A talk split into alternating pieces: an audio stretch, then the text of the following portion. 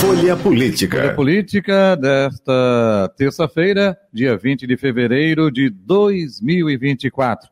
Estamos recebendo em nosso estúdio o vereador da cidade do Recife, Marco Aurélio Filho, com a gente. Vereador, muito bom dia, prazer tê-lo aqui, seja bem-vindo. Bom dia, Jota, bom dia, Betânia, bom dia a todos que fazem a Rádio Folha. Para mim é sempre uma satisfação estar aqui com vocês. E uma data importante, 20 de fevereiro, eu não sabia, aniversário do vereador Marco Aurélio. comemorar aqui, veja que honra, Jota. Cadê o bolo? Cadê o bolo? Veja Cadê? que honra. Refrigerante, pessoal. A gente vai pegar o bolo de bacia ali embaixo, faz a festa do mesmo jeito. É, produção, com caldo de cana, né? É, eu, eu nem encontrei o bolo ali atrás. Betânia Santana, colunista de política da Folha de Pernambuco, bom dia. Oi, Jota, bom dia. Obrigada ao vereador por ter aceitado o convite logo hoje, né? É. Que era para ter vindo na, num dia aí que faltou energia e o bairro ficou todo parado. Acabou transferindo para hoje. Foi. A gente falou do carnaval, não foi Isso, no outro dia, a gente falamos de carnaval, Isso, mas foi só telefone. Foi específico. telefone, né? foi, foi mais foi específico do carnaval, enfim, não Isso. necessariamente Então, agora. vamos ao nosso presente, É. né? que o aniversariante é que vai nos dar. Até eu brinquei com ele, ele veio todo né, engravatado, Hoje eu terno. para quem está acompanhando pela rádio e não está vendo no YouTube, eu estou todo terno completo, Isso. porque hoje é dia de sessão na Câmara. Ah, tá, não é por conta do aniversário não, né? Fui fazer exame, como diria meu, meu, meu avô. Hoje foi dia de sessão, eu fui no pronunciamento lá e vim direto aqui para a rádio. Uhum. Ah, Até aproveitando, eh, eh, vereador, eh, sessão, eh, quais são os assuntos aí? Tem assunto polêmico não, tem? Não, depende muito. Obviamente que com, a, com o advento das eleições, a gente tende a ter um debate muito estadualizado, inclusive. Né? Quem é da base do prefeito João Campos, com a base da oposição que, que é ligada à governadora Raquel Lira. Então, segurança é sempre uma pauta que vem à tona, o abastecimento de água é algo que a gente vem sempre apresentando também na Câmara, porque quando a gente anda o Recife, a grita é uma só sobre o desabastecimento de água e não tem como a gente ficar inerte a esse debate. Então, são pautas que naturalmente interessam ao povo do Recife, mas que em tese deveria estar sendo debatido, vamos dizer assim, na Assembleia Legislativa. E, e tem oposição? Porque até na reabertura dos trabalhos agora, né, ou abertura, já que o ano está começando, a gente não teve fala da oposição, foi só governista, não foi? Foi. É, o, o líder do- da oposição, Alcides Cardoso, ele estava ausente por motivo de doença. O vice-líder, tá, doença não, estava se recuperando da cirurgia. Uhum. O vice-líder também estava ausente, e aí, pelo regimento da casa, Ah, tá. só quem realmente poderia falar seria o líder ou o vice-líder de fato. Não poderia ser transferida a fala para outro membro da oposição. Ou seja, tem outros membros, mas não Isso, puderam isso. discursar nesse aspecto. Por uma né? questão regimental apenas. Uhum. Ok. Betânia Santana. É, e por que essa, elei- essa eleição é, que é municipal para vereador, para 5 mil, mais de 5 mil municípios no país, para prefeito, e está sendo estadualizada, hein, vereador? Na verdade, a gente tem visto um movimento aí, é, principalmente quem é da base do prefeito João Campos, um movimento natural das pessoas que estão entusiasmadas com o excelente trabalho que o prefeito vem desempenhando, já falando na eleição de 26. Eu costumo dizer, já, tive, já disse isso aqui uma vez na rádio, aqui com vocês, de que em 2026 a gente discute em 26. Mas naturalmente o debate acontece, não tem como ser muito diferente disso, isso não é, uma, não é algo pontual deste ano, é algo que realmente acontece em toda a Casa Legislativa, porque de fato os holofotes estão voltados para a Câmara Municipal. E eu acho que do Recife, particularmente por ser a Câmara da Capital, a gente tem um protagonismo maior. Inclusive, tudo que a gente fala reverbera com mais força, é uma caixa de ressonância, literalmente, para a sociedade. O senhor falou que entrou na pauta da, da falta d'água, né? Isso. Que é um problema Isso, bem, é bem grave. É um debate que a gente tem em todo. feito, Betânia, e para quem está nos escutando ou nos assistindo no YouTube aqui da Rádio Folha, é importante que a gente compreenda que essa pauta do desabastecimento de água é uma pauta estadual. Mesmo assim, nós tivemos o cuidado, inclusive como presidente da Comissão de Direitos Humanos que estou na Câmara do Recife, Direitos Humanos e Cidadania, a gente está tendo essa preocupação, até porque houve, inclusive, uma- um pronunciamento da própria ONU mostrando que, o, que acesso à água, à água limpa, à água potável, é um direito universal de todos. Então não tinha como eu ficar inerte a esse debate, tendo em vista que toda a comunidade que a gente chega, especialmente na área periférica do Recife, a grita é uma só sobre o desabastecimento de água. E a gente tem procurado fazer um debate propositivo. Por exemplo, a gente tem apontado algumas falhas, a gente tem apontado eh, algumas comunidades que estão há dois, três meses sem água. Fizemos uma audiência pública com a Compesa o ano passado, onde foi apresentado um calendário da própria Compesa de obras para regularizar esse abastecimento. As obras, inclusive, algumas delas já estão acontecendo. E prontamente eu fui lá e agradeci a Compesa. Nossa intenção, de fato, é fazer um debate onde quem está sofrendo seja tenha uma solução e não simplesmente aquele debate do quanto pior melhor ou de ficar batendo por bater. É realmente a gente achar uma solução para quem está sofrendo. É, e eu estava lembrando aqui que na festa do Morro do ano passado, Sim. Eu acompanhei um trecho da, da visita do prefeito, João Campos, ao Morro, e aí a população gritava: Quero água, prefeito, não. Aí eu queria que o senhor abordasse dois pontos. O primeiro é é, a população não quer saber se, o, se a pauta é estadual, se é federal, se é municipal, se é do vereador, se é do deputado, a população quer água. Isso. Né? Esse é um ponto. O outro, é pegar a pauta no legislativo para a Câmara, que diretamente, como o senhor mesmo colocou, não, não tem, não é, não é o, o foco, né, já que seria da Assembleia Legislativa, causa uma certa ciumeira do outro lado? Rapaz, até agora, pelo menos, ninguém veio reclamar, não. Como eu falei aqui, a gente tem feito um debate muito propositivo. Foi diante dessa escuta e dessa pressão da população, e aí as pessoas têm que compreender que nós, vereadores, de fato, somos os que estamos mais próximos da população. Então, naturalmente, as pessoas nos cobram. Cobra a questão da água, cobra a questão da segurança, cobra a questão do transporte público, ou seja, três temas que eu acabo de falar aqui, que a gente depende muito da atuação do governo do Estado. Não tem como a gente ficar calado.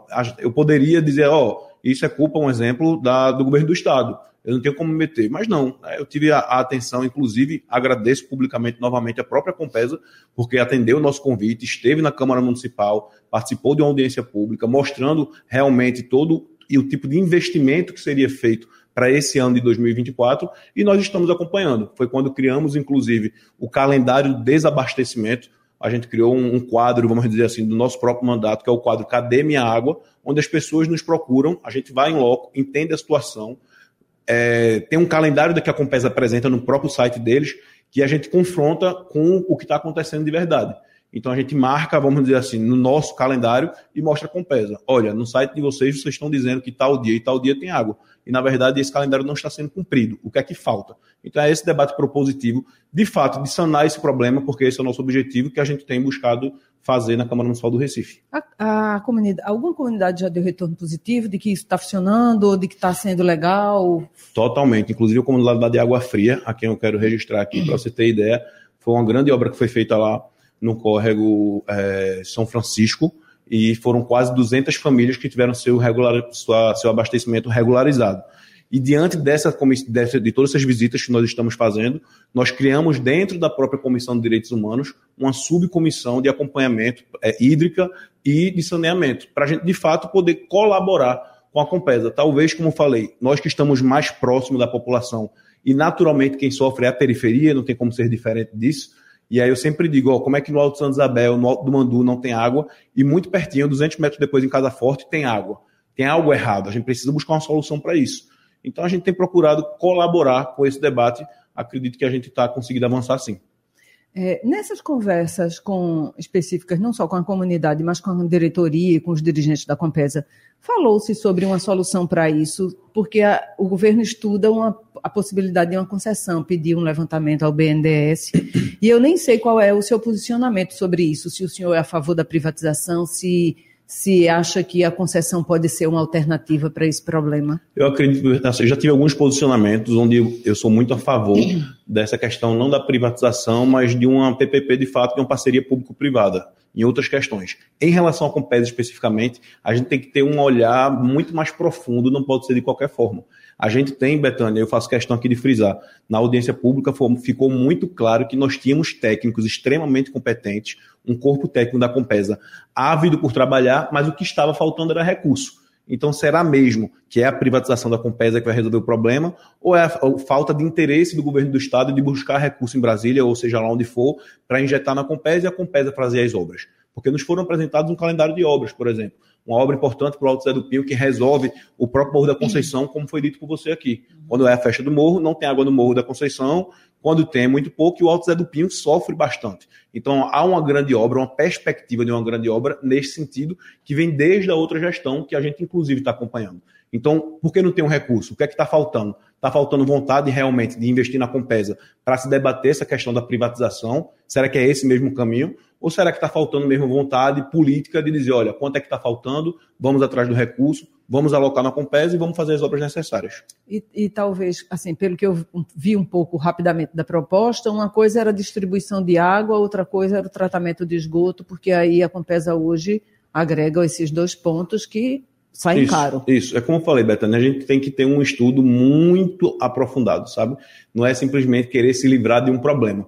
Não é a gente entregando nosso, os nossos meios mais preciosos para a iniciativa privada explorar que a gente vai resolver. Como é que a gente tem uma audiência pública onde é apresentado um calendário de obras, onde o corpo técnico da Compesa está preparado para ir para a rua e ficou muito claro, falta recurso. Então, se está faltando recurso, por que não injeta recurso? Será que a privatização é mesmo o melhor caminho? A gente tem experiências negativas e positivas em diversas é, searas em relação à privatização. Acredito que o que falta mesmo é vontade política de querer fazer com que a Compesa volte a acontecer e chegue junto da população. Na, na, acho que numa das, numa das vezes em que a gente esteve aqui conversando, a gente falou um pouco sobre a mudança do centro, que aí vem uma, é uma pauta diretamente ligada à prefeitura, Isso. né? que, claro, isso não exime, não tira o governo, uhum. não tira do governo do estado a responsabilidade, mas ela é bem específica da prefeitura. E aí o senhor tinha falado um pouco do recentro, lembrou a Feira da Aurora, mas a gente levantou outras questões que não estão sendo muito vistas, tipo a Praça Maciel Pinheiro, coisas simples que sei lá, de repente podem, podem ganhar um, um novo olhar, fôlego. Né? né? De fato, o programa Recentro, que é novo, né, se você parar para pensar, os centros históricos eles têm um desafio no mundo todo, não é só uma peculiaridade do Recife. Nós temos visto avanços, nós temos acompanhado isso. A gente tem visto os próprios empresários investindo no centro.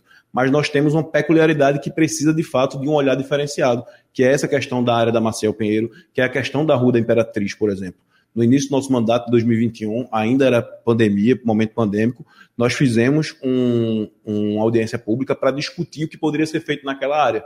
Porque ficou muito claro que com o advento daquele grande shopping que chegou ali dos centros comerciais, aquele centro que a gente conhecia 20, 30 anos atrás, que, é, que meu, meus pais faziam questão de ir para o centro para comprar roupa de final de ano, por exemplo, de comprar roupa de, de ir para o colégio. Não existe mais. Então o centro. Presente de aniversário. É, o presente de aniversário.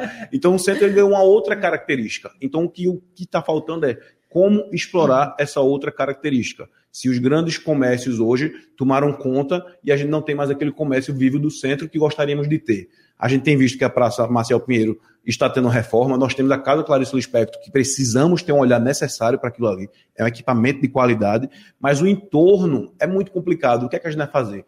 Então, uma das soluções que a gente vem discutindo e a gente já vê uma sinalização positiva do prefeito João Campos é a questão da habitação no centro é a gente criar programas de habitação, ao invés de estar construindo, por exemplo, habitacionais, que muitas vezes nem área para construir a gente tem, é a gente utilizar esses prédios que estão aí obsoletos, que muitas vezes tem briga na justiça, que é uma questão judicial, que se arrasta 30, 40 anos, que é uma briga de herdeiro, tentar tomar conta disso, arrumar e, quem sabe, a gente alocar essas pessoas em vulnerabilidade, por exemplo, que não tem uma moradia, que está na fila do banco de espera da moradia, nessa, nesses prédios que já existem no centro porque morador de rua é uma coisa que me assusta cada dia mais. Como a cidade está cheia de, de famílias inteiras. Eu não sei se, se é uma impressão minha, Jota, ou se, sei lá, eu sou, se eu tenho andado pouco, não, eu não ando pouco pela cidade, eu ando muito pela cidade.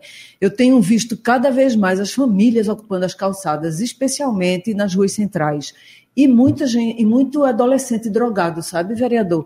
Eu não sei se esse é um problema sem solução ou se ele é como a Compesa, que falta decisão política é, para enfrentar. Eu tenho acompanhado de perto, inclusive, quando assumimos a Comissão de Direitos Humanos, a gente teve essa preocupação Primeiro, de tentar compreender quem são essas pessoas em situação de rua. Uhum. Quem são aquelas pessoas que estão ali. De fato, elas não têm casa, não têm onde morar, estão ali para passar o dia, por exemplo, porque vai ter alguma benesse, alguma coisa. Então, não se tinha um censo, que agora se tem esse censo, onde a gente consegue ter um panorama para compreender quem é essa, essa, essa população em situação de rua. Esse é o ponto um. E aí, um ponto dois importante. Eu estava discutindo semana passada é, sobre a questão da Zona Sul, em Boa Viagem especificamente.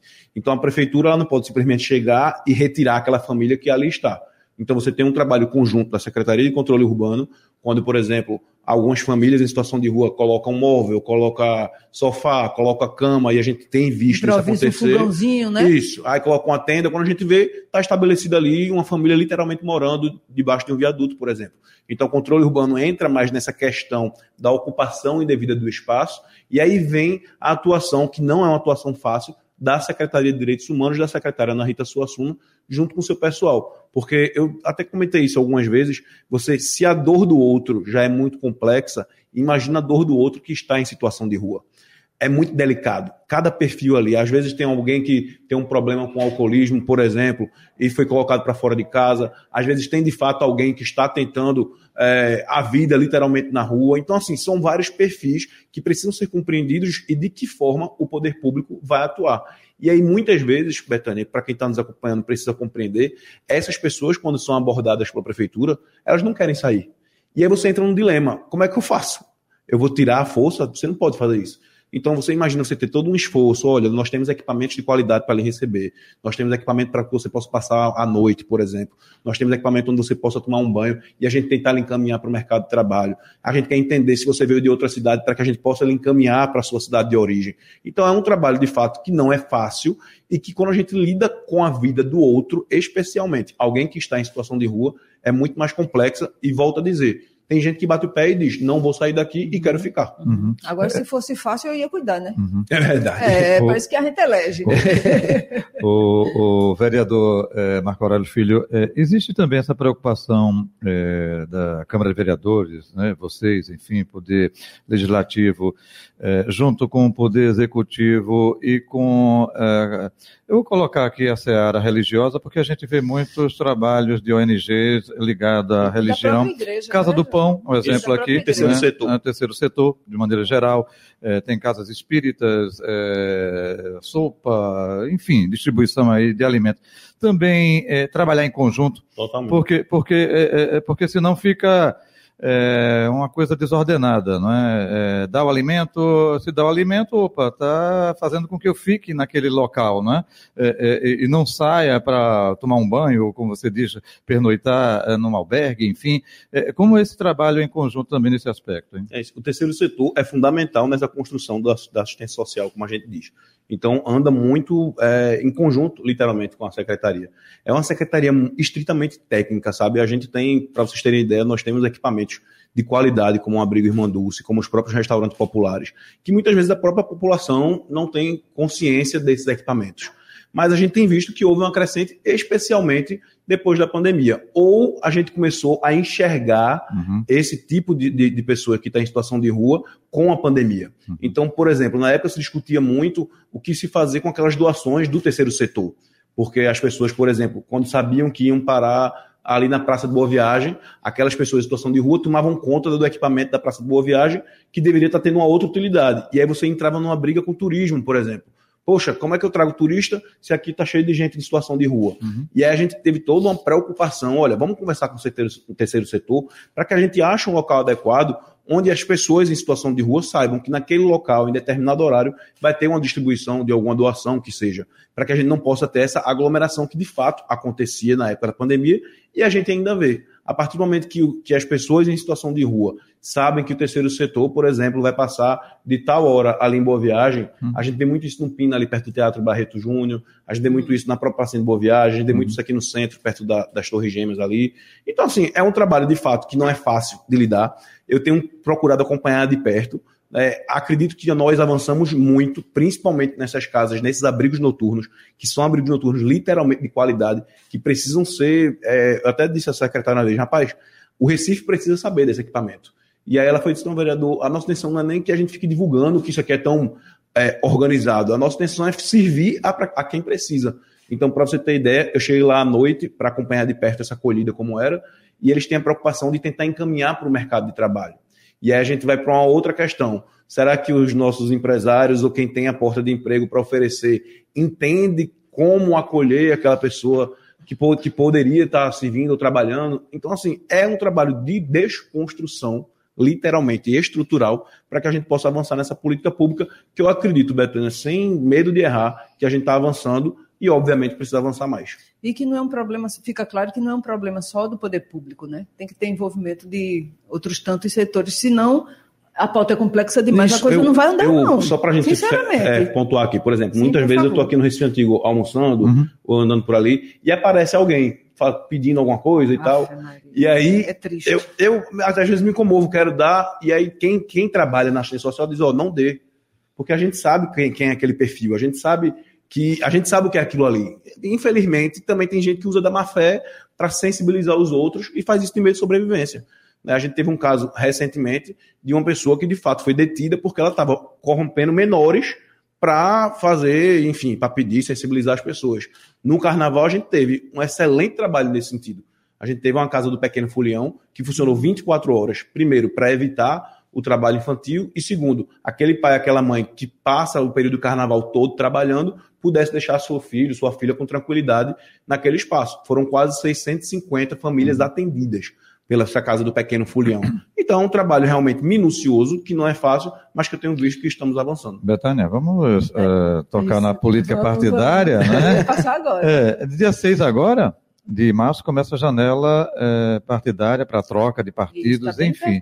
Já, já, é 2024, é, passou o, o, carnaval. O vereador Marco Aurélio Filho já está com a data programada é, para é, filiação ao PV, é PV Isso, mesmo, né? Partido Verde, né? Tá, todo mundo já sabe aí. Gostaria de ter ido desde o ano passado, mas eu não senti segurança jurídica para naquele momento sair do meu atual partido, então estou esperando a janela de fato. E a nossa ideia é que nós façamos um ato de filiação no dia 11.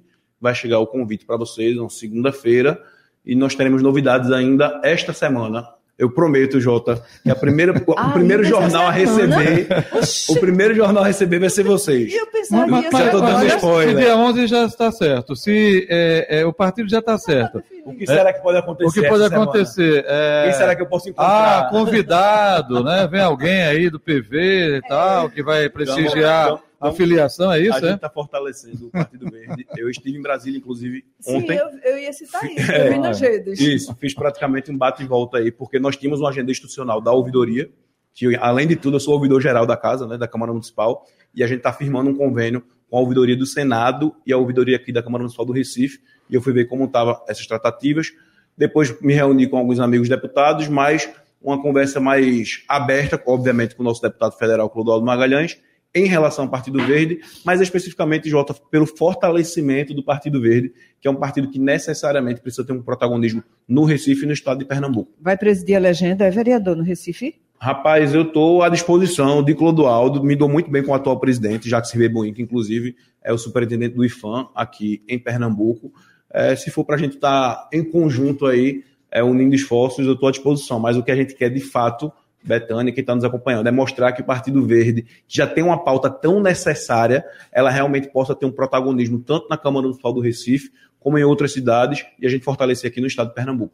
E o Partido Verde não é um partido sozinho, né? Ele integra uma federação. Isso, estamos. No nível nacional, estadual. Estamos juntos, municipal. é a Federação Brasil da Esperança, PT, PCdoB e PV. São esses três partidos que estão federados desde a eleição passada e que estaremos juntos também nessa eleição municipal. Quem preside nacionalmente é José Luiz Pena ainda? Não, agora quem está presidindo é a ministra Luciana Santos. Hum, não, a, a, no caso. A federação. A federação. Partido Isso. Verde Nacional ainda é Isso. o. É, o Partido Verde Nacional ainda é Pena, que é um, uma figura histórica aí da nossa política, uma figura bem bem marcante e emblemática da política do Brasil. Matias Charada, vem um presidente nacional do PV aí para assinar. Eu acho que não é só isso, não. Não, não, vem mais coisa aí. Acho... Vamos trabalhar. Estou sentindo que vem mais coisa por aí. Eu não posso vir para a Rádio Folha, não. Olha, minha assessoria está aqui do lado, se tremendo. Ele está perdendo de cabelo. É. Fique calado. Mas é, é, isso.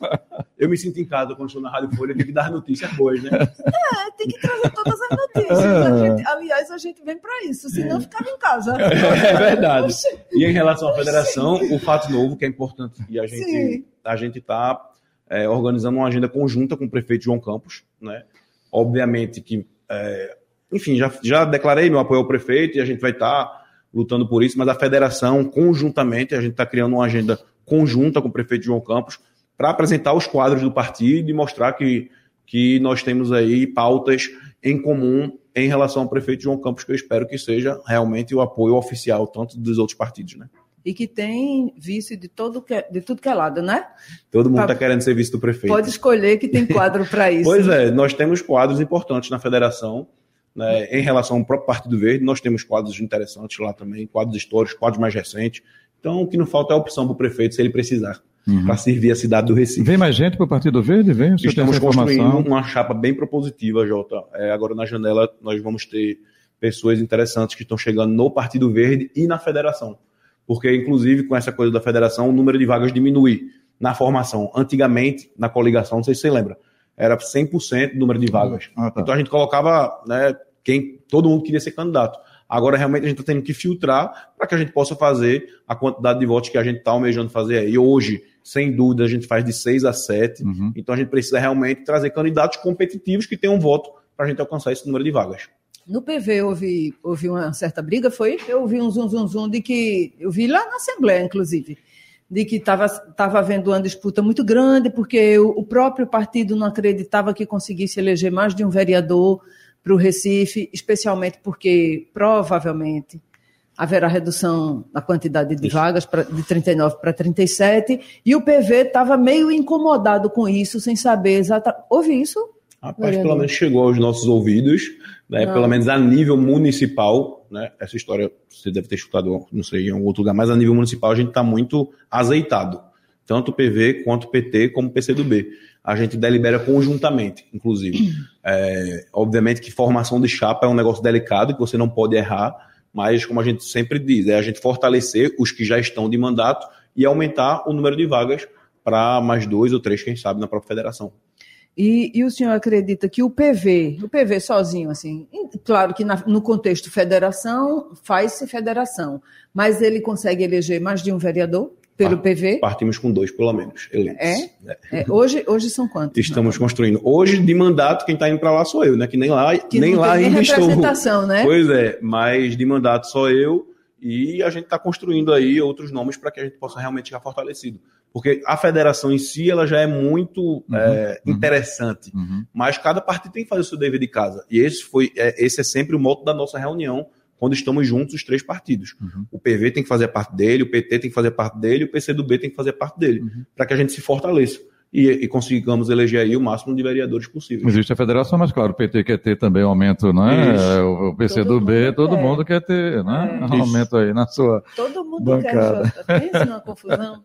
Ai, só que agora eu, eu, lembro que a gente entrevistou até por aqui, uma das vezes, é, Ivan Moraes Filho, e, do PSOL, né? Uhum. E ele tá, tá encerrando Isso. a carreira, entre aspas, na de, Câmara. Na Câmara. na Câmara.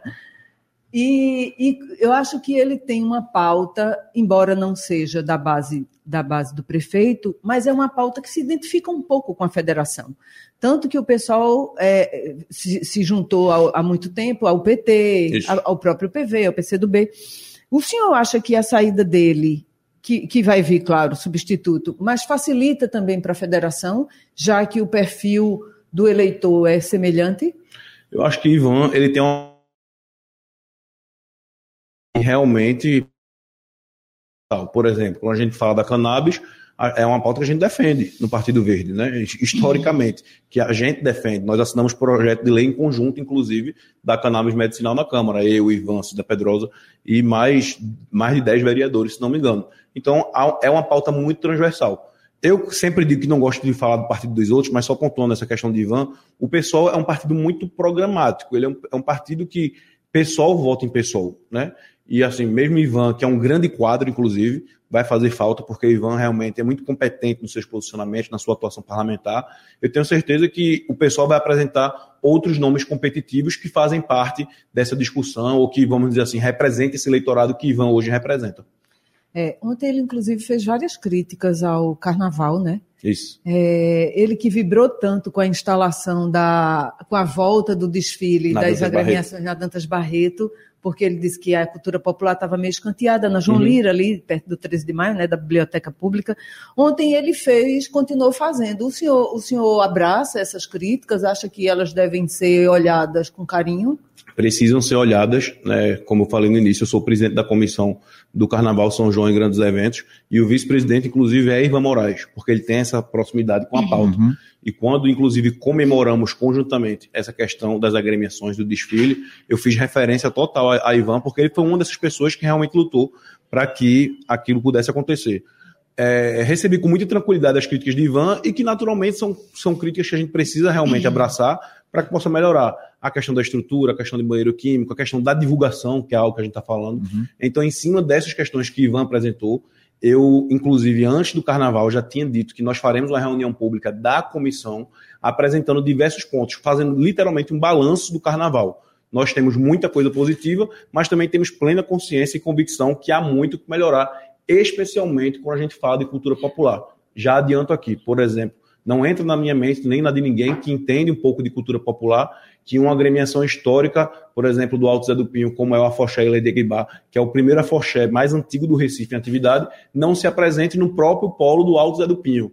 Não entra na cabeça da gente, por exemplo, a gente tem um polo como o polo da Bomba Demetério e a gente não ter uma apresentação do Maestro Forró, que é uma referência para todos nós. Então, essa questão da cultura popular, de fato, está precisando de um olhar diferenciado.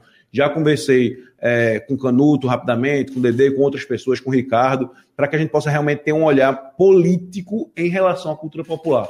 Marco Aurélio, o que é esse olhar político? É você compreender quem são as atrações que são daquela comunidade, para que elas tenham pelo menos o direito de se apresentar num polo na esquina da sua casa, no seu quintal, vamos dizer assim. O, o, o vereador, me permita, até Sim. falando aí do, do carnaval, é, o, o, retorno né, para Dantas Barreto, local diferente, que foi ali mais próximo ao antigo é, prédio do INSS, foi aprovado uh, o local. Eu digo isso porque durante o carnaval muita gente reclamou uh, justamente uh, do fechamento que você vinha pela Avenida Guararapes e o número muito grande não é, de foliões, justamente passando pela Praça Diário, primeiro de março, para vir para o Recife Antigo. Como estava tendo desfile, eh, bloqueava aquilo ali, você tinha que fazer o rodeio lá pela Avenida eh, Nossa Senhora do Carmo ou então lá pelo Palácio eh, do Campo das Princesas.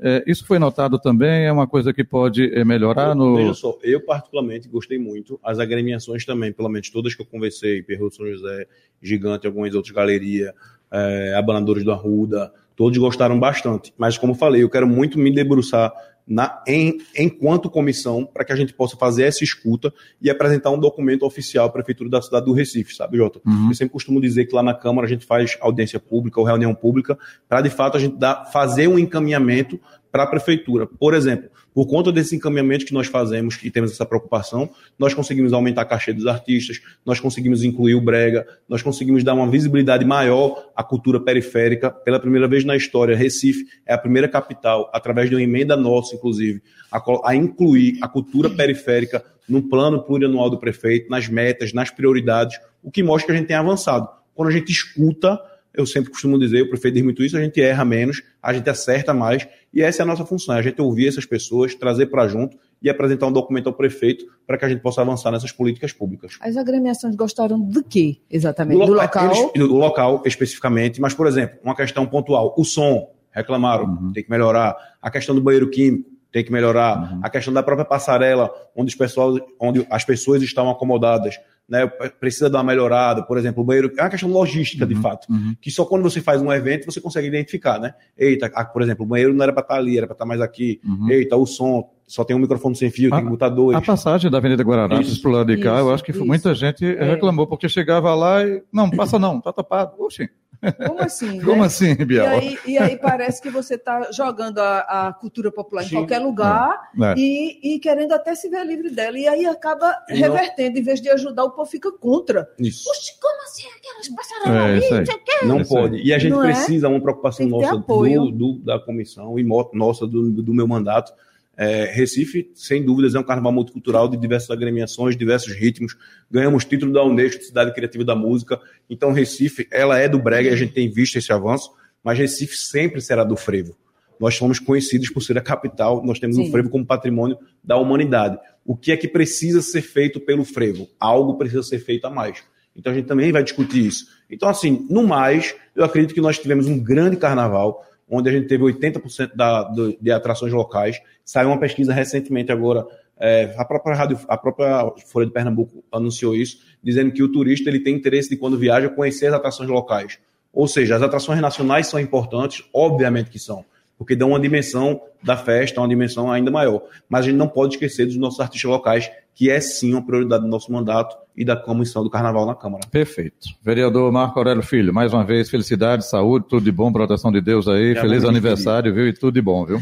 Jota, eu que agradeço, sempre muito contar com vocês. Da próxima vez, coloco mais uma hora aí pra gente bater, bater mais papo, né, Betânia? Sempre tem conversa. Pois é, tamo junto, é sempre um prazer estar aqui com a Rádio Folha, que faz parte da minha história e da história da cidade do Recife. Obrigado. Obrigado também. Betânia, um abraço, até amanhã. Um abraço, Jota, até amanhã. Final Obrigado. do Folha Política de hoje, agradecendo a você, ouvinte, você também, espectador do youtube.com barra Folha de Pernambuco. Já estamos com 65.500. Olha só, aumentando cada vez mais, né? Maravilha, viu? Caso não seja inscrito ou inscrita, se inscreva lá, né? ative o sininho para receber notificações, o like, o famoso joinha para o conteúdo apresentado e compartilhe, né? enfim, divulgue, faça crítica, sugestão, fique à vontade. Valeu, gente! Folha Política.